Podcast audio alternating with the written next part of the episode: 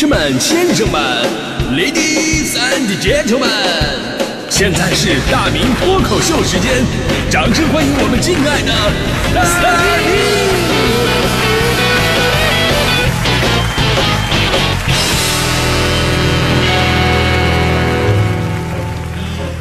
好，欢迎各位来到今天的大明脱口秀，我是大明。呃，说到吃辣呀，首先我们第一个反应就是你是哪儿的人，对吧？一般有的地域他习惯吃辣椒，自然而然的我们就觉得啊，这个地方的人都能吃辣。当然了，这几个地方的人呢，他们也互相不服啊，也有的私下比拼过。但是我们都知道啊，能把吃辣的这个风格啊发扬过去啊，就是比方说我特别能吃辣，吃进去，这是一种能力啊。但是这并不能说明什么，就第二天上厕所能微笑着出来，那才是真的能力。这个。之前呢，就有全国的网友评选出了中国前五最能吃辣的地方，呃，看看您服不服啊？就是排在第五位的是江西，是江西菜特别喜欢放辣椒，这我们都知道啊。泡椒凤爪就是江西的嘛，就是江西萍乡特别能吃辣，什么煮粥啊、炖汤啊都得放辣椒。排第四的是重庆，第三的是四川，这俩地方有点类似啊，在我们印象当中，他们也确实特别能吃辣，毕竟川菜啊、重庆火锅我们太熟悉了，尤其是川菜的影响力，好多人趋之若鹜啊。我朋友强哥当年刚来北京的时候啊，那会儿他没吃过川菜啊，而且他本人呢也不吃辣，他山东人没有吃辣习惯，但是特别想尝试。哎，来北京之后呢，找到一个川菜馆子，跟人要一份这个传说当中的辣子鸡丁，然后要求不要放辣椒。辣子鸡丁不放辣椒，你哎呦我的！老板沉思了一会儿啊，就给他做了一份宫保鸡丁。强哥吃完以后赞不绝口，嗯，就是这个味儿。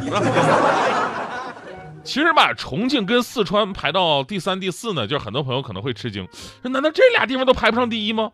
我跟你说，在这份榜单当中啊，网友们一致觉得还有比他们更辣的，比方说排在第二位的贵州，据说贵州人家里边呢，基本备有四种辣椒，嗯，四种辣椒，哪四种呢？一个是辣椒？粉，专门是为了配荤菜、配蘸水的；然后呢是油辣椒，这是为了吃粉、吃面用的；还有泡菜型的糟辣椒？啊，剁得稀碎的那种。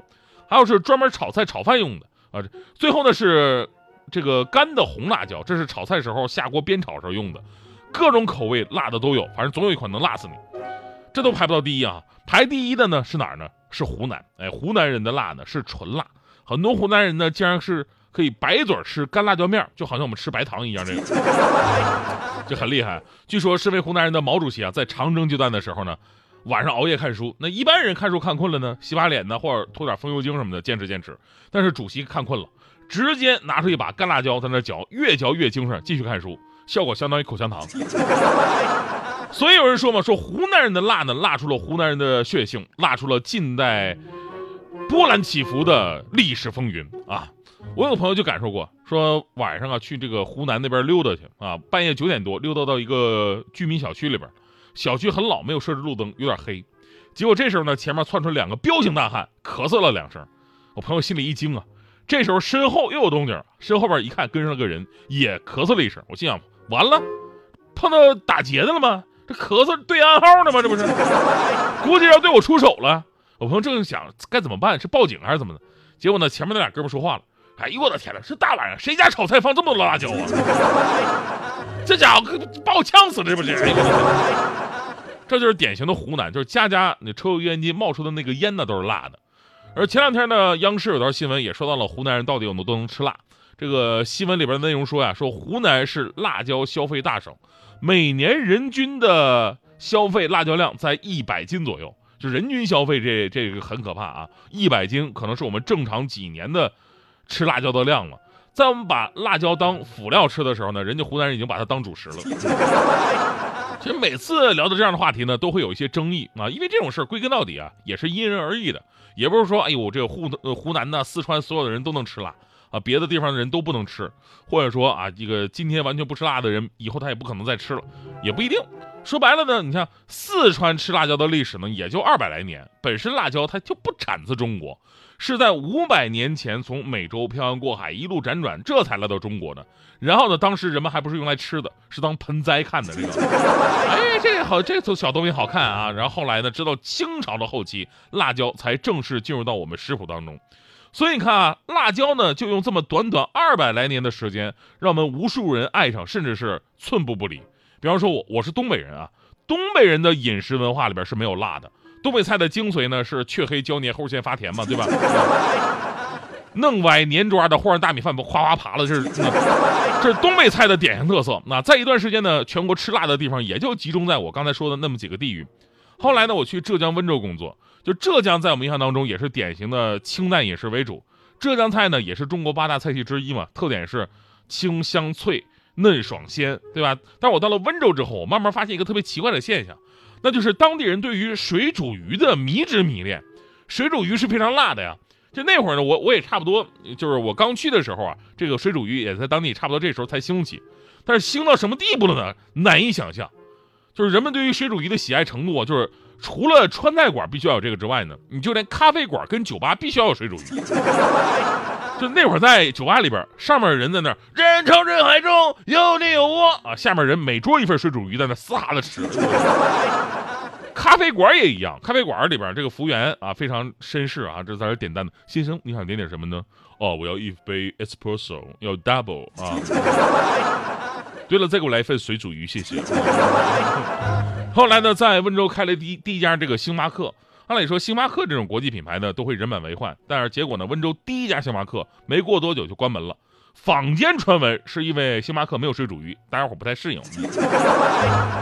也就是说，从那会儿我开始也慢慢喜欢吃辣了。而辣文化就是在这些年在全国飞速的普及。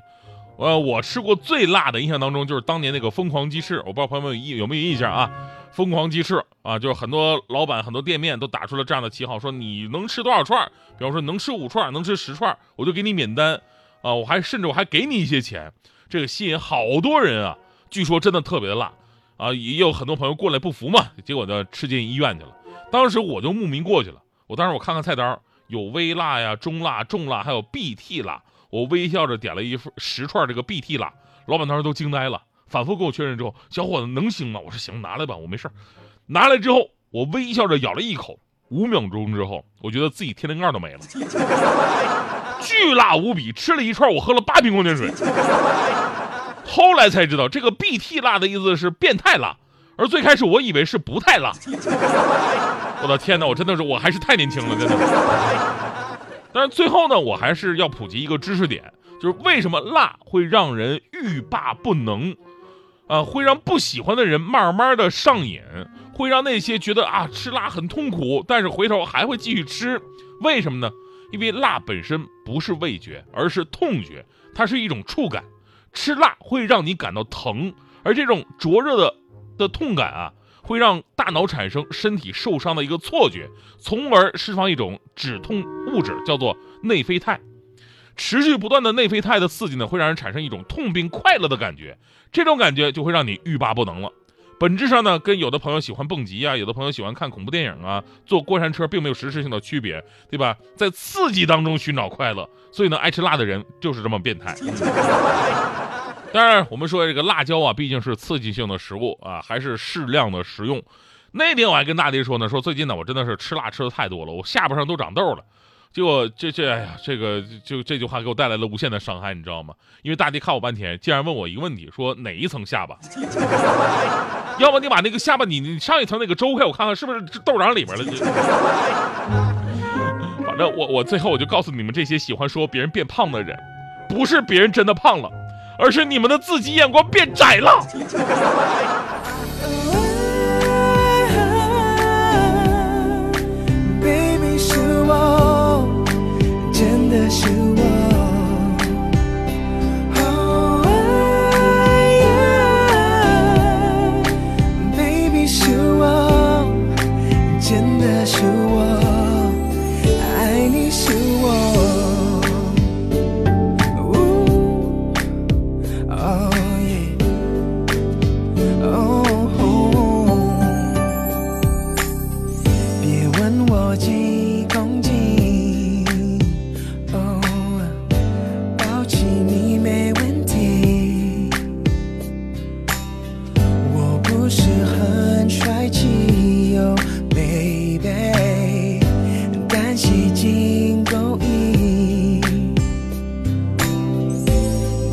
想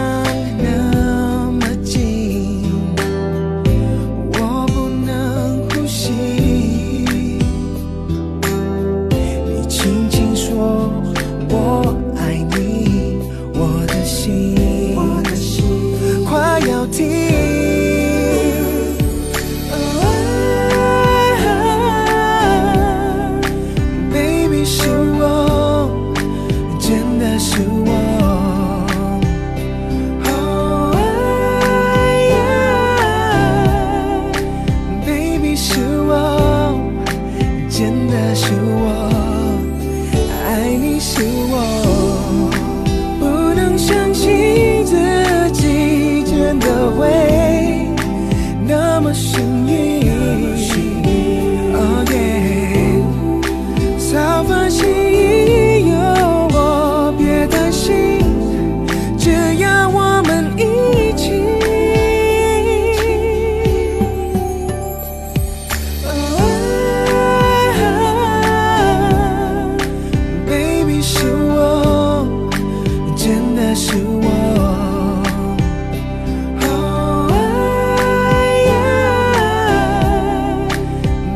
是我真的是我爱你是